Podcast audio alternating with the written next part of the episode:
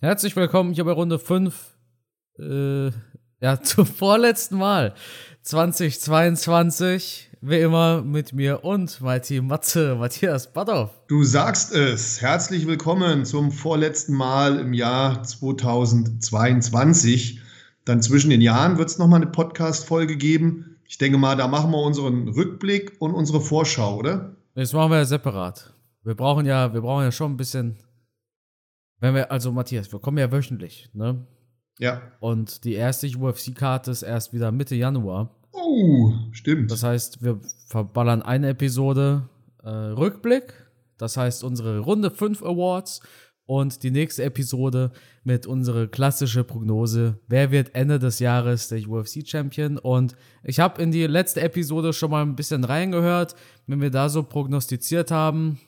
Und äh, das, aber zum Fazit kommen wir ja erst noch. Ne? Ja, heben wir uns das auf. Wird auf alle Fälle spannend. Ich freue mich selber drauf auf die Folge, weil ich bin ganz ehrlich, ich kann mich nicht mehr daran erinnern, was ich in der ja, Vorausschau für 2022 alles so erzählt habe für Blödsinn. Hm. Das wird witzig, Matthias. So, bevor wir aber soweit sind, sprechen wir über die letzte UFC Fight Night und das war auch die letzte UFC Fight Night des Jahres. Wir hatten im Main Event Sean Strickland gegen Jared Cannonier. Wir hatten im Co-Main Event Ahmad Zerukian und Damir Ismagulov. Wir hatten Bobby Green gegen Drew Dober. Wir hatten eine relativ solide Fight Night, oder Matthias? Ich fand, das waren einige tolle Kämpfe. Hat Spaß gemacht, die Sachen anzuschauen. Ich denke, wir können auf den einen oder anderen Fight kurz eingehen. Ich weiß nur nicht, willst du oben anfangen? Beim Main Event oder fangen wir so von hinten an, durch die Hintertür? Ähm, durch die was? Aber egal, auf jeden Fall ist es mir eigentlich relativ egal tatsächlich, weil das, der Fight ganz oben ist ja eh nicht mein Main Event gewesen, sage ich mal. Ne? Das heißt, das stimmt. Strickland ja, das gegen Cannonier. Können wir auch da anfangen eigentlich, oder? Ja, fangen wir oben an, kein Problem. Ja. Also, Sean Strickland gegen Jared Cannonier war ein interessanter Fight. Jetzt kein wahnsinnig actiongeladener Kampf, aber durchaus mit dem klassischen Sean Strickland. Ich habe bei Strickland immer so ein bisschen das Gefühl, als, als, als ob der nicht so diesen Killerinstinkt hat. Weißt du, was ich meine? Das Sean ja, Strickland. Sean, ja, aber Sean Strickland hat. Wenn man den im, im Sparring sieht, im Training, dann hat man immer das Gefühl, da will er seine Leute killen. Ja, ja, aber sieht das denn im Kampf dann anders aus? Nein, das ist genau der Punkt. Der, der macht auch alles in einem gleichbleibenden Tempo. Ja.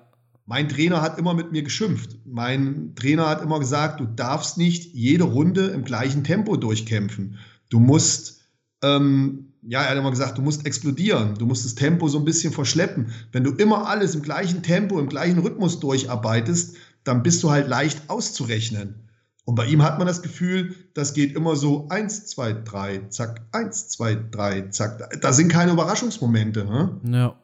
Und er ändert auch irgendwie nichts an seinem Stil. Also, dass er mal einen Takedown versucht oder es ist alles sehr vorhersehbar. Und das hat man dann gesehen, wenn er gegen so jemanden kommt, der so diesen Killerinstinkt hat, wie schnell er da K.O. gegangen ist. Auf der anderen Seite hat es mich überrascht, dass Jared Cannonier so viele Probleme mit ihm hat. Wir hatten ja was ganz, ganz anderes vorausgesagt. Ich zumindest, wenn ich mich richtig erinnere.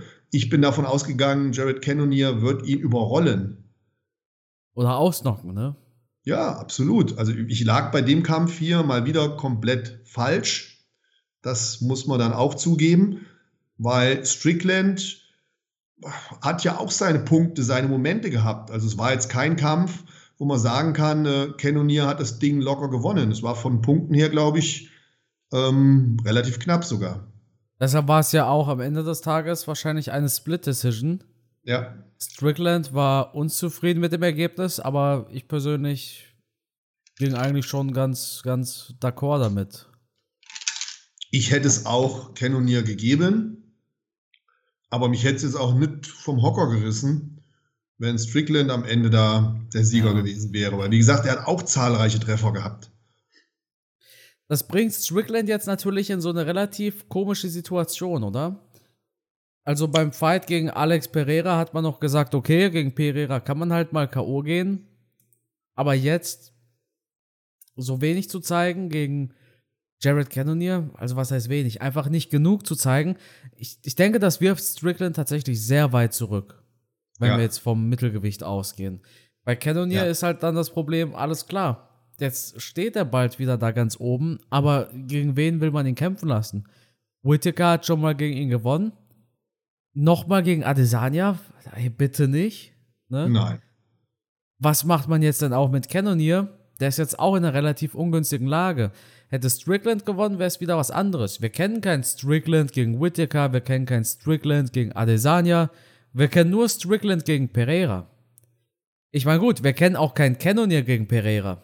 Aber Cannonier wird als nächstes nicht gegen Pereira kämpfen. Da gibt es einfach viele andere Optionen, die jetzt gegen Pereira rankommen.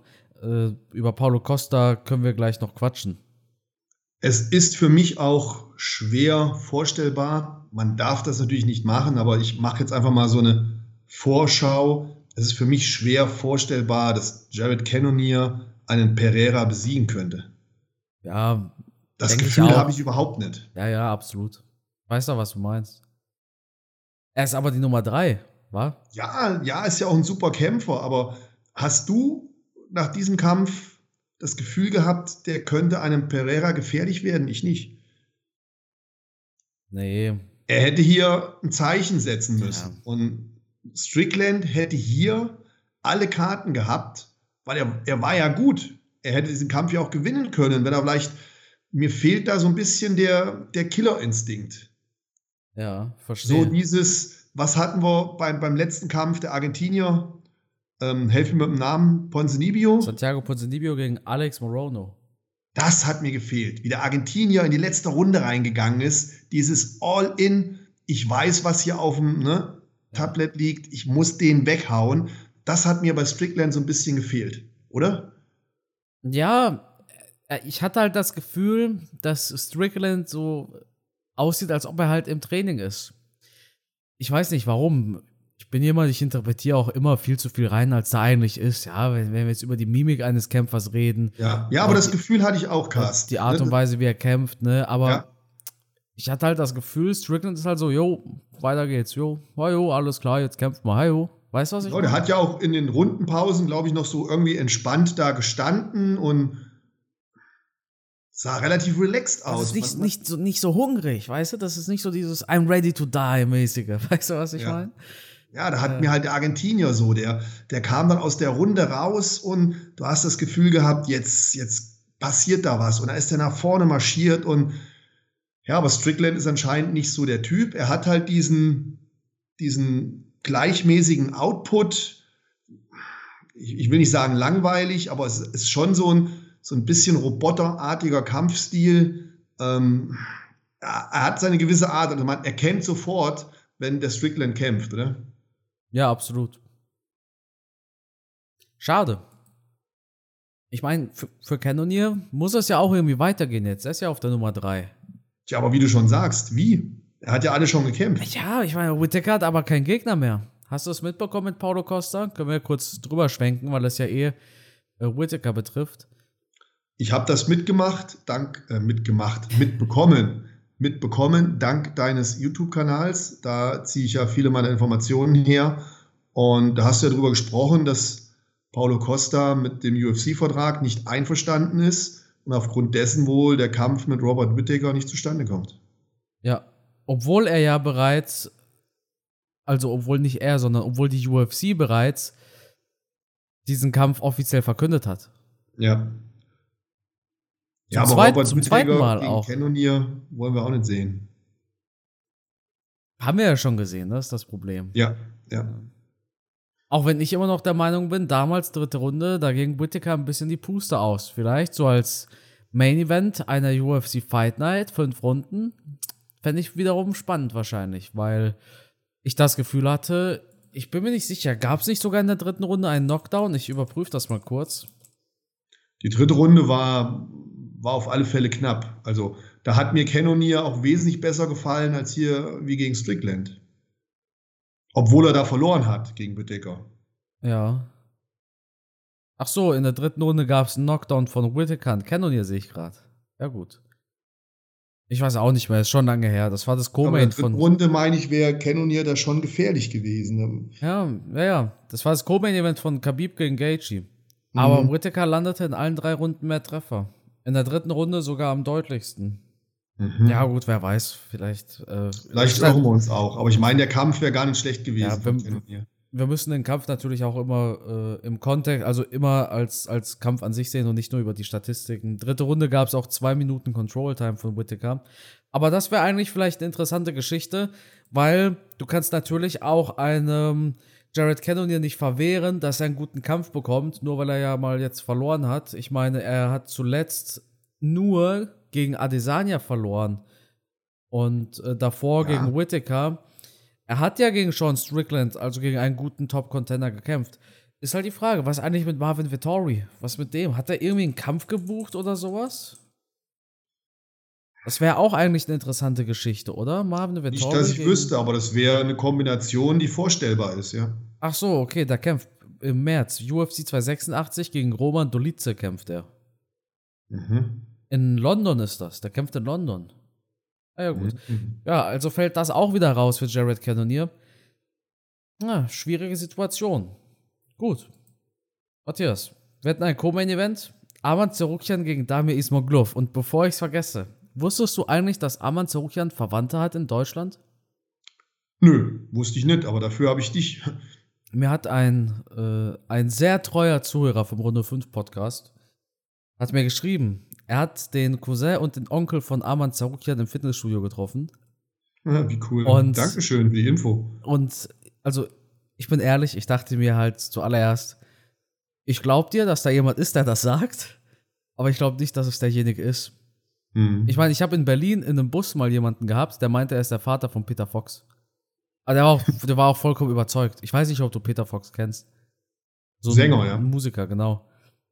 Und naja, also der, der Zuhörer, der war da auch so ein bisschen misstrauisch und der weiß ja nicht und so, ne? Und dann beim nächsten Mal hat er mir Fotos geschickt. Da hat der Cousin doch tatsächlich auch seine Chatverläufe mit Arman Zarukian gezeigt. Die, die da auf äh, Instagram geschrieben haben. Nicht auf Deutsch, logischerweise. Aber ist krass, ne? Hat er Verwandte in Deutschland. Wusste ich gar nicht. Aber cool. das, das ist der Vorteil, dass ich immer gut über Zarukian gesprochen habe. Jetzt äh, kann es gerne an Arman Zarukian weitergeben und dann kann man hier mal Runde 5 mit Zarukian starten. ja. Können wir gerne machen, aber. Das, äh, als kleiner Funfact einfach. Äh, mich hat es überrascht. Ja. ja. Sprechen wir aber. aber. Was kann man auch Schlechtes über ihn sagen? Also jetzt zumindest das, was er im Käfig abliefert und nur im Käfig kenne ich ihn. Ich, ich weiß nicht, wie er privat drauf ist, wie er sein Leben führt. Aber das, was man im Käfig von ihm sieht, ist absolut beeindruckend. Ja, Wahnsinn. 26 Jahre ist er jung. Hatte jetzt zwei Niederlagen in der UFC, aber einmal gegen Matthäus Gamrot in einem sehr engen Kampf, muss man dazu sagen. Ja, Und da hat man noch letztens drüber gesprochen, wo ich erzählt habe, wie mich das beeindruckt hat, wie, ja, wie, als er verloren wie traurig hatte. er ja. war, als er verloren hatte, diese Emotionen, ne? wie sehr er sich das zu Herzen genommen hat. Und seine zweite Niederlage war sein UFC-Debüt gegen Makachev. Gegen Damir Ismagulov hat er gewonnen und man muss an einem Damir Ismagulov auch erstmal vorbeikommen. Ja, ja sieben Jahre typ. ungeschlagen, hatte irgendwie über 15 Kämpfe in Folge gewonnen, hatte jetzt auch schon vier, vier fünf UFC-Siege in Folge. Und Zarukian war konstant gut, vor allem halt auf dem Boden konnte er sein Wrestling ausspielen. Aber das war beeindruckend. Oder? Beide Kämpfer beeindruckend. Und dann ist es ja gerade so spektakulär, wenn dann einer von beiden sich nochmal so einen Tick absetzen kann, wie ein Amann, der wirklich da immer noch mal so eine kleine Schippe draufgelegt hat. Und mit Damir, das ist ja wirklich auch ein richtig geiler Fighter. Also mir hat er auch super gut gefallen.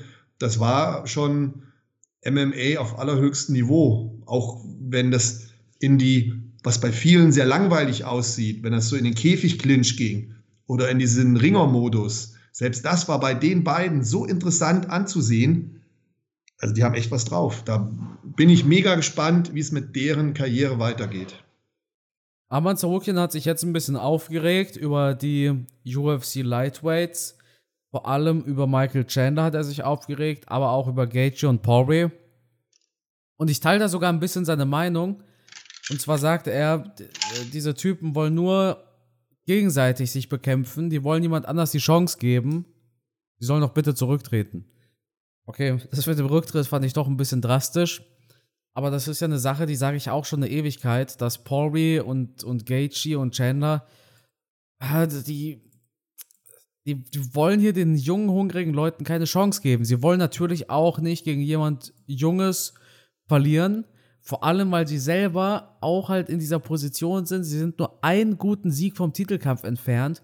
Und wenn du in dieser Position bist, da willst du keinen Kampf nehmen mit einem sehr hohen Risiko, aber nur einem geringen Reward ich weiß nicht, mir fällt gerade. Ich mag so Denglisch sprechen eigentlich gar nicht, ne? aber High Risk, Low Reward. Das fällt du mir gerade ein. auf den Punkt. Und sei dir sicher, die sind ja nicht blöd. Ein Gagey, ein Chandler, ein Dustin, die, die sind nicht blöd. Die sehen, was ein Fighter drauf hat. Und die sehen, was ein Arman Zarukian drauf hat. Das wissen die. Und die wissen natürlich auch, wie du gerade schon sagst, dass das Risiko, gegen so einen zu verlieren, viel zu hoch ist. Die haben keine Angst oder so, die haben keinen Schiss, davon will ich nicht reden. Aber trotzdem erkennen die natürlich, wenn da einfach ein starker Fighter ist. Und gegen jeden starken Fighter gehst du natürlich ein Risiko ein, dass du auch verlieren kannst. Und da ist natürlich kein Mehrwert da. Deswegen versucht man so lange wie möglich natürlich auch diese Fighter von sich wegzulassen. Und man kämpft halt in diesem engen Kreis, wo man halt einfach mehr Reputation hat und vielleicht sogar das Gefühl hat, ich besiege so einen, äh, so einen alteingesessenen Topfighter eher als so einen jungen, hungrigen Wolf. Absolut. Also ich kann es verstehen, ich würde es genauso machen wie ein Chandler. Ich würde auch auf Connor zeigen, auf Ferguson, auf Dustin, auf Gaethje. Ich würde lieber solche Leute kämpfen als äh, so, so ein Arman. Ne? Ja, aber das ist doch für uns Fans schon ein bisschen ärgerlich. Absolut ist es ärgerlich. Aber das ist nicht immer das Problem, was die jungen Wölfe haben, die da auf die Jagd gehen. Ja. Dass sie in diesen engeren Kreis erstmal nicht reinkommen. Nur früher oder später wird auch die UFC diese alten Hasen nicht mehr schützen. Ähm, dann haben die nämlich alle untereinander gekämpft und dann kommt frisches Blut. Ja, absolut. Deswegen, die Zukunft gehört einen Arman Zarukian. Ich weiß jetzt nicht, wie er bei den Rankings steht, aber den kann man lange nicht mehr von den Top-Leuten fernhalten. Zarukian ist auf der 9. Ja, gut, ist halt, ist halt die Sache. Er hat halt gegen die Nummer 12 gekämpft, ist auf der 9. Um, ich finde es halt ein bisschen schade, ja, das ärgert mich ein bisschen, weil dieser Generationenwechsel, der ist unabdingbar, der kommt in jeder Gewichtsklasse und überall.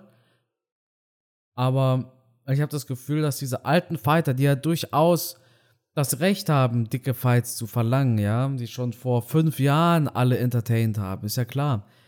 Aber jetzt gibt uns doch diese geilen Fights, wenn die jungen, äh, wenn die alten Kämpfer zeigen wollen, sie können ganz oben mitspielen und sie kämpften gegen jeden und so weiter und so fort, dann kämpft doch auch gegen so einen Zarukian. Es kann sein, dass es viel zu früh ist für einen Zarukian, einen so guten Fight zu bekommen. Nein, glaube ich nicht. oder ein es, ja, es kann sein. Ich meine, ja, Matze, wie viele haben denn damals bei Engano gesagt, dass es nicht zu früh für Stiepe? Also beim ersten Mal. Oder Darren Till gegen Woodley. Weil die sahen natürlich gegen Gegner in ihrer Klasse ganz gut aus, aber dann bekommen sie halt dieses Champion-Level und auf einmal sieht die Welt anders aus. Aber Zarukian hat ein super starkes Ringen. Das fehlt einem Gagey oder einem Pori. Deshalb würde ich ihn gar nicht mal so unbedingt als Underdog einschätzen. Eben. Wir sind doch, Carsten, wir ja. sind doch jetzt schon lange im Business drin. Und vergleichst du einen Arman mit einem Enganu, sieht man ja zwei komplett unterschiedliche Kämpfer. Und sieht man die Skills an, so ist ein Arman, jetzt nicht falsch verstehen, ja ein wesentlich kompletterer und besserer Kämpfer als ein Enganu. Ja.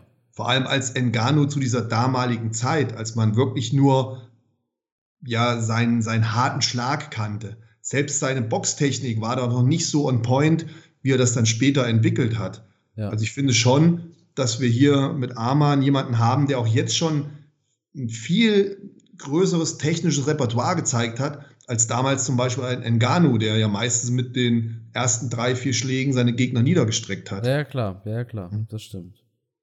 Also diesem Arman Zarukian gibt dem noch zwei Kämpfe und dann kann der um den Titel kämpfen.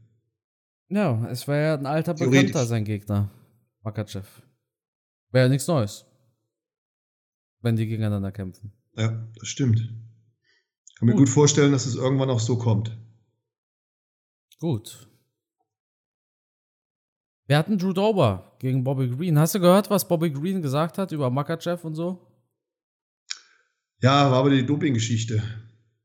Was denkst du darüber? Also, jetzt mal rein aus Interesse, Matthias. Ich will nicht, dass es hier, ich will hier keine dumme Frage stellen, ne? aber wäre das, also, jetzt könnte man sich das eigentlich vorstellen im Bodybuilding, dass man da so mit 13 schon so langsam getrimmt wird auf eine Profikarriere? Oder macht das deinen Körper komplett kaputt? Das macht deinen Körper komplett kaputt, ja. Aber ich kann mir durchaus vorstellen, dass sowas schon irgendwo auf der Welt passiert. Jetzt nicht unbedingt nur in Russland. Ich kann mir auch vorstellen, dass das in den USA passiert. Ähm, alles ist möglich mittlerweile. Und viele, viele haben halt nicht so ein Standing und so eine, so eine tolle Schule und Ausbildung, wie wir das hier haben, sondern viele haben vielleicht nur den Sport als Möglichkeit, um ganz nach oben zu kommen. Und klar, die wenigsten werden sich dafür das Bodybuilding suchen, weil damit einfach zu wenig Geld zu verdienen ist. Aber man hat halt jetzt schon eine Tendenz im Bodybuilding, dass die Athleten immer jünger werden und mit immer jüngeren Jahren zu Steroiden greifen und damit auch in Kauf nehmen, dass die zum einen vielleicht nicht so alt werden oder halt auch schon als junge Menschen natürlich einen sehr starken Eingriff in ihren eigenen Hormonhaushalt vornehmen, der danach nie wieder normal werden wird. Ja. Ja, klar. Also, denk, ich denke tatsächlich eher da an die USA, weil die USA haben natürlich allgemein, also es gibt viele Eltern, die zwingen den Kindern etwas auf, was sie selbst nie erreicht haben. Ich denke da ganz spontan ja. an diese typischen Schönheitswettbewerbe, ne? Kennst du das mit diesen, ja. diese, diese typischen stark übergewichtigen Mütter? Jetzt soll jetzt nicht böse gemeint sein, aber äh, das, das ist halt das amerikanische Reality-TV, ja. Da siehst halt so eine stark übergewichtige Mutter mit einer kleinen Tochter und die Tochter wird mit sechs Jahren vollgepumpt mit Schminke und äh, jedes Wochenende woanders auf einen Schönheitswettbewerb, wo man eigentlich ja. sich fragt, okay, wer lebt eigentlich gerade wessen Traum? Weißt du, was ich meine? Und, und auch bei den Männern, das ist jetzt wirklich nicht böse gemeint, Carsten, aber das sind ja teilweise sehr einfache Menschen, die auch viel Pech hatten im Leben, die wirklich am Existenz Minimum leben. Ähm, da kann, die haben vielleicht auch nicht den Bildungsstand, wie wir den haben. Und dann kann ich mir schon vorstellen, wenn die dann mit dem Bodybuilder oder dem Dealer um die Ecke sprechen und sagen, ach komm her, mach doch deinem Sohn mal so eine Tablette in die Haferflocken. So eine Tablette ist nicht schlimm. So ein Tablettchen. Ne? Ja, dann siehst du ja teilweise schon auf Instagram, im Internet, diese jungen Sportler, die sehr muskulös sind und wo ich mir denke, hm, boah, hoffentlich geht das mit rechten Dingen zu. Also es ist manchmal schon ein bisschen angsteinflößend und ich kann mir schon vorstellen, dass sowas passiert. Ob da jetzt unbedingt Rückschlüsse draus zu schließen sind auf das, was in Dagestan passiert oder in Russland, kann man natürlich nicht machen. Auf der anderen Seite, vielleicht hat man da in der Jugend, in der Kindheit das auch gar nicht als, als Doping gesehen, sondern vielleicht war das ähnlich wie damals in der DDR. Ich habe mal ähm, mit Sportlern aus der DDR trainiert, kurz nach der Wende. Die waren da in verschiedenen Kadern, im, im Kampfsport, im Gewichtheben und so, im Boxen, in der Leichtathletik. Und die haben mir erzählt, da war es halt ganz normal, dass du eine Tablette bekommen hast da beim Frühstück und solche Sachen. Und so richtig wussten die nicht, was da drin ist, die jungen Sportler. Ne? Ja, aber das war eine ganz andere Zeit. Weißt du? Ja, natürlich, aber Vielleicht sind andere Länder noch in dieser Zeit. Ich weiß es nicht. Ich, ich, nee, ich, also Matthias, ich meine aber ich auch zu behaupten, dass hey, es in dem einen Land nicht schlimmer ist als in dem anderen. Ja, aber das, also ich glaube, wie gesagt, also meine Vorstellung, warum vor allem die Kämpfer aus Russland so stark sind, liegt nicht an irgendeinem Doping, was nein, ein, was ein nein, Kampfsportler 100 Prozent. Muss natürlich, darf es nicht vergessen, Bobby Green ist der mit der USADA-Sperre.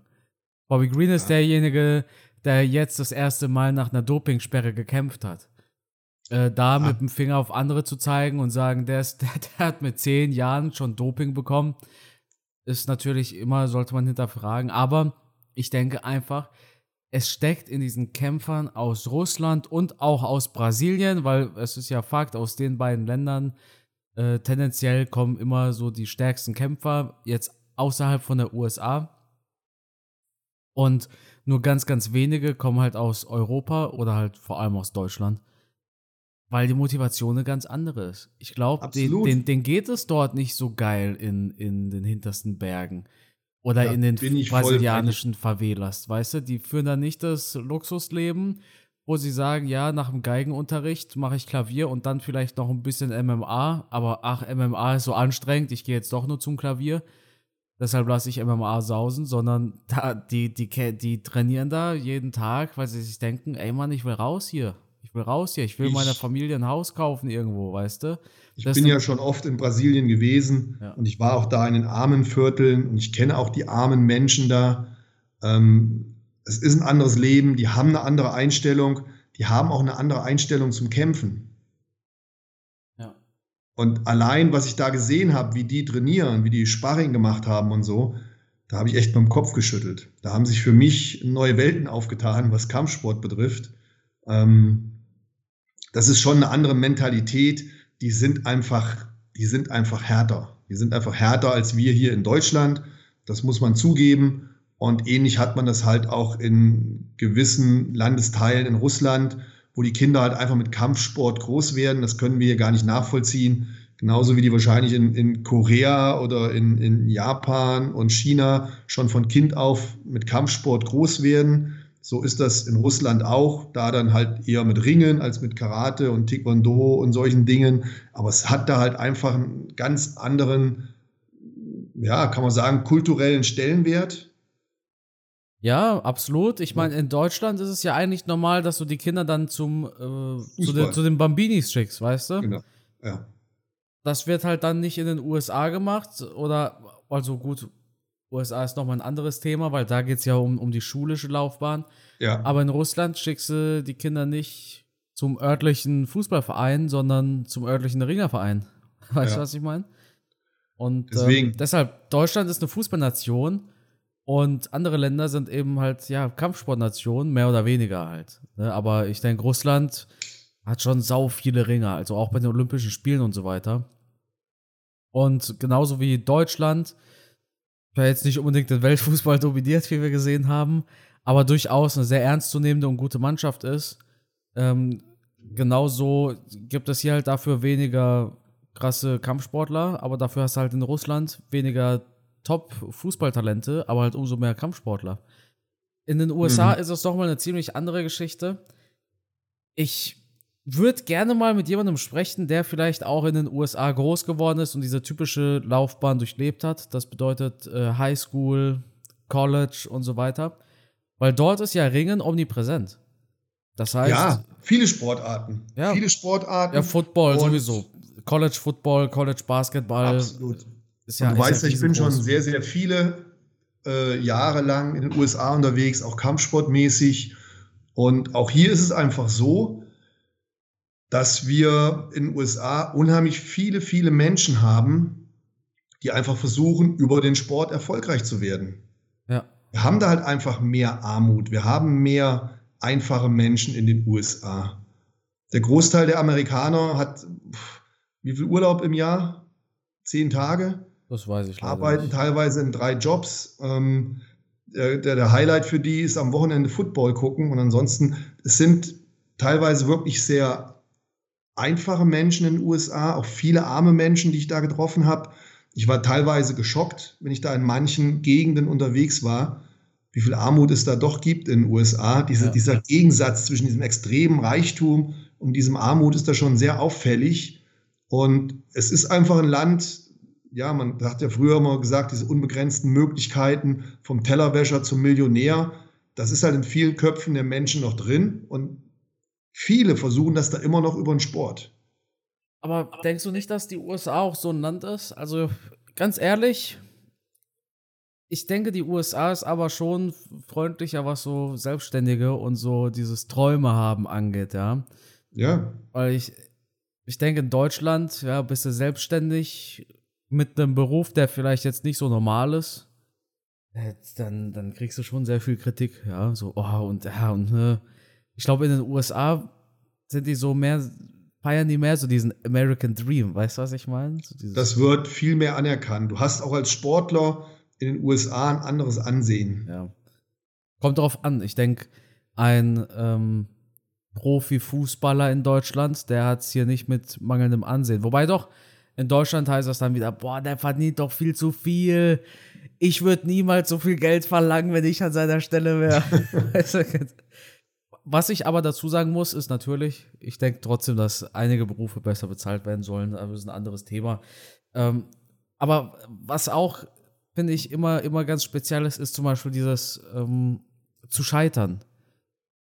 Ich habe einfach das Gefühl, wenn, in wenn, du, wenn du ein Amerikaner bist und dort scheitert irgendein Geschäftsmodell von dir oder irgendeine Idee, die du hattest, dann denken sich die meisten trotzdem so, hey, du hast es probiert, geil und so weiter und so fort. In Deutschland bist du direkt der größte Loser. Ich weiß nicht warum, das ist, Deutschland ist halt so ein Arbeiterland, weißt du? So, so, so ein Malocha, hier typisch acht Stunden, sucht eine anständige Lehre, macht eine Lehre, äh, macht eine anständige Arbeit und so weiter. In den USA ist man halt gerne mal so ein bisschen riskanter. Zum einen das, auf der anderen Seite Arbeiterland waren wir früher mal. Mittlerweile sind wir eher, eher ein Land derer, die versuchen, immer den einfachsten Weg zu gehen. Ich bin immer wieder beeindruckt, wenn ich in den USA bin, wie, wie doch die Menschen da arbeiten. Wenn du in, in, in, die, in die Lokalitäten gehst, wie viele Stunden die da als Bedienung arbeiten. Wenn du in den Supermarkt gehst, dass da ähm, Menschen mit Einschränkungen, ich sag mal so wie es ist, mit Behinderungen stehen und, und, und Einkaufswagen einpacken und, und, und. Also es ist da schon ein härteres Leben. Du musst härter kämpfen um dein Leben. Bei uns in Deutschland bekommst du vieles doch schon sehr einfach gemacht. Und wenn du halt wirklich faul bist, dann fängt dich auch irgendwann das soziale System auf. Ist ja auch richtig so, sag ich dir ehrlich, wie es ist. Also. Es ist ja ein gutes System, absolut. Bin ich, ja. Ich, wir, wir mussten zum Beispiel Letztens war man um, um 1 Uhr nachts in einer, in einer Notaufnahme kurz, ne? Und hatten nicht mal eine Krankenkassekarte dabei. Mhm. War, aber, war aber, warum auch immer, war kein Problem, ne? Und wenn ich mir jetzt vorstelle, hast du in den USA einen Notfall, egal um welche Uhrzeit, du überlegst doppelt und dreifach, ob du dafür wirklich zum Krankenhaus musst. Oder zum Arzt oder sowas. Weißt du, was ich meine? Ja. Aber gut. Äh, never end on story. ja. Man kann da, ja man kann mehr als einen Podcast mit füllen, aber ich glaube, dann war ich immer viel zu weit aber, vom Thema ab. Wie, wie, gesagt, mich, mich würde es interessieren, um zurück zum, zum Ursprung zu kommen, mich würde es interessieren, wie denn jemand diese Highschool- und College-Zeit erlebt hat als aktiver Ringer. Das heißt, wir kennen das zum Beispiel von einigen UFC-Athleten, Ben Askren, Cejudo, Cormier, Chandler, Gaethje, so viele, die waren in der Highschool am Ringen, die waren auf dem College am Ringen. Wie, wie erlebt man diese Zeit? Also, ich kann mir das ja gar nicht vorstellen. In Deutschland war es halt auf dem Gymnasium, super, da, da gab es vielleicht die Big Band, weißt du? Da gab es vielleicht so ein, so ein, so ein äh, Orchester oder ein Chor. Äh, es gab aber nicht keinen schuleigenes, äh, schuleigenen Fußballverein zum Beispiel oder sowas. Oder dann auf der Universität. Ich glaube, auf der Universität gibt es sowas mittlerweile, so universitätseigene Sportmannschaften, aber das, das kannst du ja gar nicht vergleichen. Ja, aber nicht in dem Stil, wie ja, es in den USA ist. Und, und, die Amis fahren da einfach mehr drauf ab, als ja, was da ein Fest und eine Party gefeiert wird, ist im Sportbereich, kann man sich hier nicht vorstellen. Ich bin immer wieder baff, wenn ich das in den USA erlebe. Aber genau deshalb würde es mich mal interessieren. Oder vielleicht gibt es da eine Doku, vielleicht hat von euch ja jemand so eine, so eine Doku irgendwie oder so am Start, aber mich würde das total interessieren, so dieses Highschool- und College-Leben wirklich als aktiver Ringer vor allem jetzt. Mhm. Es gibt bestimmt auch super viel über Football oder sowas. Falls jemand so eine Doku über das College-Football hat, kann es mir auch gerne schicken. Am interessantesten wäre natürlich der Ringer, weil das betrifft halt diesen Sport am meisten. Mhm. Ähm, weil ich, ich, ich finde das faszinierend, so diese, diese komische Schulweise, dass dort fast an erster Stelle ja schon die sportliche Leistung steht Also vor allem beim Football. Ich glaube jetzt nicht, dass es unbedingt so ist bei, bei, beim Ringen tatsächlich, aber bei, bei Basketball auch sehr beliebt. Ja, ja, klar, klar, klar, klar. Aber am beliebtesten ist wahrscheinlich College Football, weißt du? Aber das wäre eigentlich mal super interessant. Ja. Also, was ich noch dazu sagen muss: Deutschland ist natürlich kein schlechtes Land für Selbstständige. Nicht unbedingt eine Steueroase oder so. Matthias kannst du ja bestimmt bestätigen. Aber ich hatte halt oft das Gefühl, so ein bisschen beäugelt zu werden, ähm, wenn ich sage, womit ich eigentlich mein Geld verdiene und es mir eigentlich auch ziemlich gut geht, Gott sei Dank. Aber ich, ich habe das Gefühl, man erntet mehr Kritik, als, als man es vielleicht in anderen Ländern tun würde. Das auf jeden Fall, ja.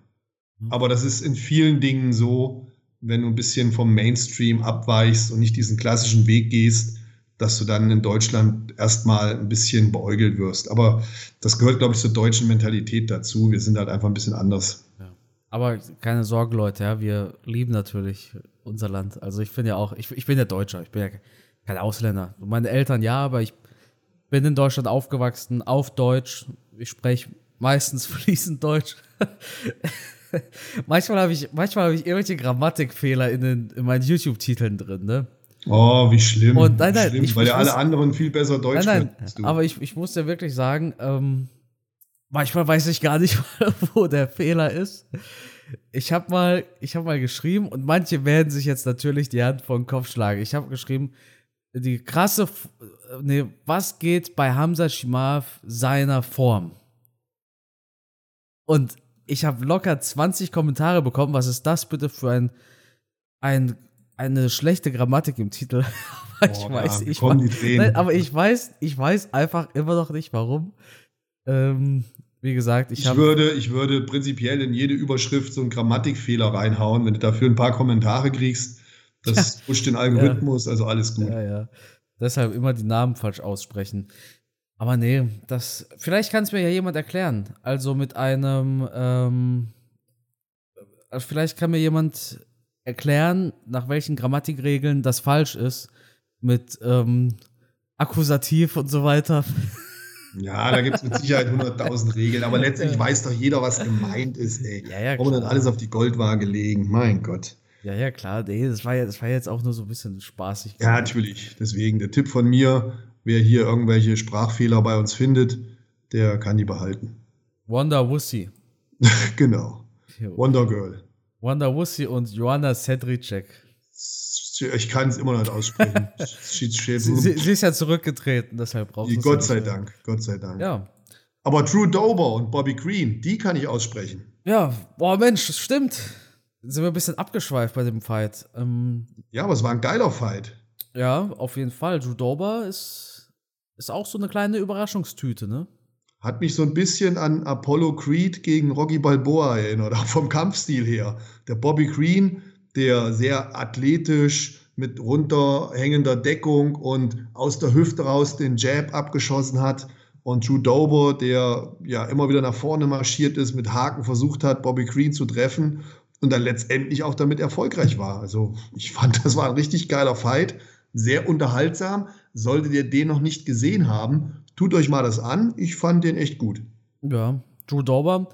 Ja, ein paar wichtige Fights hat er verloren. Er hat zum Beispiel gegen Makachev verloren, gegen Benil Dariush und wahrscheinlich der stärkste Gegner, Nick Hein.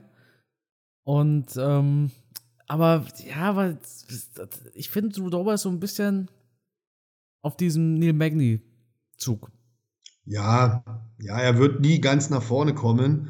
Dafür hat er auch in diesem Kampf gegen Bobby Green viel zu viele Treffer genommen. Er hat halt Glück gehabt, dass Bobby Green den Sack nicht zumachen konnte und dass er die Schläge so gut weggesteckt hat. Aber wie viele Jahre willst du das machen? So viele Schläge einstecken. Ne? Ähm, wie gesagt, wollen wir seine Leistung nicht schmälern. Es war auf alle Fälle beeindruckend. Ähm, für Bobby Green natürlich ärgerlich, der bis zu diesem Zeitpunkt ja auch beeindruckend gekämpft hat, keine Frage. Aber das ist halt das Risiko, wenn du gegen so einen Puncher kommst, der auch K.O. schlagen kann, und wenn du dann die Deckung vernachlässigst, so ein klein bisschen überheblich bist, das ist natürlich auch schon anderen passiert. Siehe Anderson Silva gegen Chris Whiteman. Ne? Ja. Absolut. kommt halt so vor. Es ist, ist, halt so. Aber gut, war unterhaltsam. Ähm, auf alle Fälle schöner Kampf gewesen. Ist mal aufgefallen, wie lange die UFC schon nicht mehr in Deutschland war? Ja, traurig. Fünf Jahre. Also traurig. nächstes Jahr werden es fünf.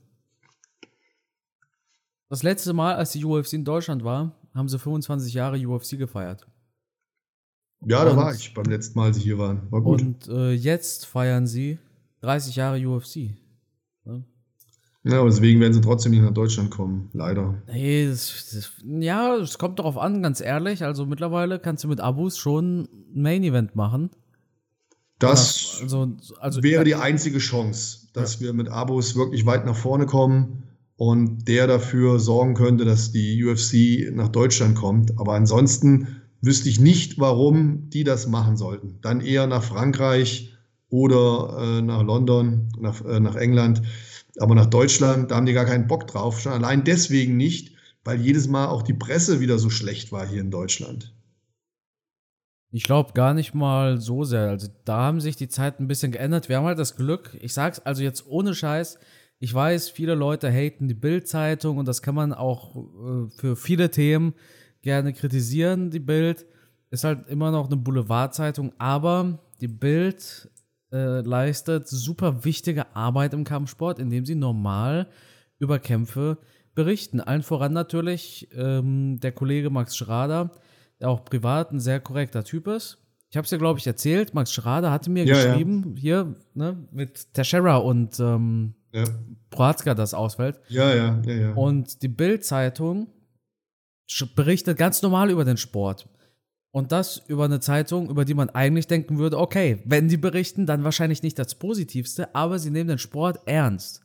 Und ähm, die Geschichten, die sich in diesem Sport entwickeln. Und äh, das ist eigentlich ganz gut, dass eine so reichweitenstarke Zeitung im Endeffekt so normal darüber berichtet. Ja. Da gab es natürlich andere Zeiten, da gibt es auch andere Zeitungen, die schreiben ganz anders. Ich kann mich noch daran erinnern, vor fünf Jahren, als die UFC hier war, da war der ein oder andere Bericht im öffentlich-rechtlichen Fernsehen und da wurde das so schlecht dargestellt, wo ich mir dachte, da berichten jetzt Menschen über etwas, von dem sie überhaupt keine Ahnung haben. Das waren, Dana White hätte einfach so eine bunte Kapitänsbinde anzie anziehen müssen. weißt genau. Dann, dann wäre die Welt in Ordnung. Das stimmt, ja. ja. Er hätte einfach das ähm, Octagon. egal, egal. Ja, muss ich auch dazu sagen, wir hatten ja das WM-Finale, ne? Und ey, weißt du, was mich so richtig bisschen aufgeregt hat? Hast du es geschaut? Natürlich. Erstmal super schöne Geschichte, Messi, Weltmeister und so weiter. Ich bin alle zwei Jahre Fußballfan für ein paar Wochen. Und zwar dann, wenn die EM und WM läuft. Und ähm, ich, ich verfolge Fußball natürlich trotzdem. Ja. Bin natürlich mit diesen Fußball-WMs aufgewachsen, Sommermärchen 2006 und so. Das war natürlich eine geile Zeit, aber als ich älter wurde, ich habe nie Fußball gespielt. Und deshalb hat, hatte ich nie diese typische Leidenschaft für Fußball entwickelt. Ne? Ich bin mit Wrestling aufgewachsen. Deshalb, deshalb bin ich am Ende wahrscheinlich so nicht UFC-Fan geworden. Aber äh, weißt du, was mich echt so ein bisschen genervt hat? Und zwar, das war ja Sportstudio bei der ARD. Und da geben alle nochmal ihr Fazit. Und da war Sami Khedira auch dabei. Ne? Mhm. Und das Fazit von der WM war natürlich wieder so, ja, politisch und so, ja, war alles nicht so toll und endlich ist es vorbei. Und ich mir dachte, meine Güte, jetzt einmal kann man den Sport doch Sport sein lassen. Und Sami Khedira war aber derjenige, der dann einfach gar nicht auf dieses Politikthema eingegangen ist und gesagt hat, ja, ich mag Messi nicht so, aber schöne Fußballromantik oder sowas. Und ähm, das muss ich sagen, das fand ich tatsächlich gut, weil ich, ich bin äh, Fan davon, politische Botschaften zu übermitteln. Und Politik ist auch wichtig, aber halt, ja, ich, im Sportstudio, im, im, ist, ja nicht das, ist ja nicht das Sport- und Politikstudio, weißt du, was ich meine? Haben wir, glaube ich, in der Vergangenheit schon mal in einem Podcast drüber gesprochen. Ja. Ich bin da voll deiner Meinung. Ich schalte ein, will Fußball-Weltmeisterschaft gucken und muss mir dann 30 bis 40 Minuten lang das Politikgelaber anhören, wo ich mir denke, ey, das gehört hier überhaupt nicht her. Ihr seid Sportreporter, berichtet bitte wieder über Sport, über die Spiele und stattdessen muss ich mir den Mist angucken. Wenn ihr eine politische Sendung machen wollt, dann macht es davor oder danach, aber nicht in der Sportsendung. Und vor allem benutzt nicht eine Fußballnationalmannschaft für eure politische Message, dafür haben wir Politiker. Naja, gut, Moment. Wenn es die Fußballer selber machen wollen, dann ist es ja deren Sache. Dann sind die für mich, ähm, ja. Nee, nee, nee, Moment. Also ich persönlich denke, wenn es ein Fußballer machen will, dann kann es ja gerne machen. Ich meine, das ist ja, weißt du, was ich meine? Also. Schuster, also, bleib bei deinen Leisten. Ja, aber, aber jeder darf ja eine politische Meinung haben, weißt du, was ich meine? Das ist ja, das ist ja so, Natürlich. als ob jemand zu uns sagt, ey, warum redet ihr denn jetzt über Politik in einem Sportpodcast? Wir machen es ja gerade auch. Weißt du, was ich meine? Aber gut. Es, es, wir haben ja, ja aber wir, wir sind ja hier beim Podcast, nicht bei der Fußball-Weltmeisterschaft. Ja. Wenn ich bei der Fußball-Weltmeisterschaft wäre, dann ähm, würde ich mich zumindest auf dem Fußballplatz auf das konzentrieren, worum es geht. Und ich würde mich mit meinen politischen Äußerungen erstmal zurückhalten. Ich würde mich da nicht vor den Kachen spannen lassen. Wenn die das freiwillig machen, von sich aus, okay. Aber nicht instrumentalisieren lassen von der Politik oder von den Journalisten oder, oder, oder, dass die sich dahin gedrängt fühlen, weil das sind junge Menschen, die wollen Fußball spielen, die wollen erfolgreich sein. Bitte spannt die nicht vor den Kachen für irgendwelche politischen Aussagen. Außer, wie gesagt, sie wollen es unbedingt selber machen. Dann ist natürlich ihr Ding. Mein ne, freies Land, kann jeder machen, was er möchte. Aber ansonsten bitte lasst die auch mal in Ruhe. Ich fand es tatsächlich, das, also diese Geste fand ich da tatsächlich gar nicht so schlimm. Das hat mir, das hat, das hat mich ja nicht wirklich, das hat mir ja nichts weggenommen, weißt du, was ich meine? Also das war, das war mir relativ Wurst. Was ich nervig fand, war einfach so Sportstudio, quatschte über das WM-Finale, Messi Weltmeister, super schöne Geschichte, endlich hat's der Goat geschafft und dann, aber Katar und so und, oh, und da dachte ich mir schon, komm schon, Mann, das, dafür habe ich doch nicht eingeschaltet. Aber Matthias, hast du eigentlich Erfahrung damit? Ich meine, EM 2024 findet in Deutschland statt. Warst du vielleicht bei der WM 2006 oder so? Hast du eine Ahnung, wie man da an Tickets kommt?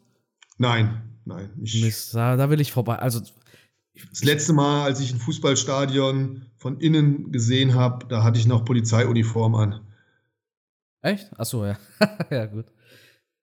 Ich muss ja ehrlich sein, ne? Ich muss mich hier jetzt mal kurz outen.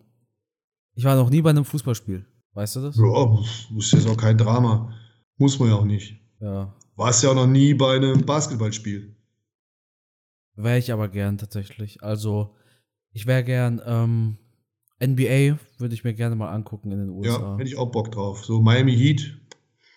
Ja, ja gut, machen. du als Miami, ja klar. Ja, ich ja. bin ja Miami-Fan, sorry. Ja, ja. Aber ähm, was ich auch geil finden würde, wäre Baseball. Ah, nee, das ist mir zu lange und zu langweilig. Ja, aber so einmal im Leben, so ähm, New York Mets, ne, so ein Riesenstadion, ey, so, boah, einmal dabei sein, dann so, so ein Baseball fangen und dann willst ein kleines Kind haben und dann gebe ich es dem kleinen Kind, weißt du, und dann bin ich groß auf der Kamera und alle jubeln. also Baseball ist so eine Sportart, wenn ich das im Zusammenschnitt sehe, finde ich das ganz spannend, aber wenn ich mir so ein ganzes Spiel live anschaue, dann fällt es mir schwer, da so richtig euphorisch zu werden. Da bin ich dann doch so eher Football, Basketball, das ähm, haut mich da mehr vom Hocker. Football ist ja auch relativ langsam, ne? Nein, wenn da mal was passiert, ist schon geil. Also ich gucke schon sehr gerne Football, jedenfalls wesentlich lieber als Baseball. Also ein Baseballspiel dauert rund zweieinhalb Stunden. Ja. Okay. Die Amis gucken das wahrscheinlich so gerne, weil man dabei so viel essen kann. Ja, aber ich, ich finde das, find das geil, ohne Scheiß. Also so. Dieses Sonntags, ich gucke Fußball oder ich gucke ich guck Football oder Baseball oder so, ist schon geil.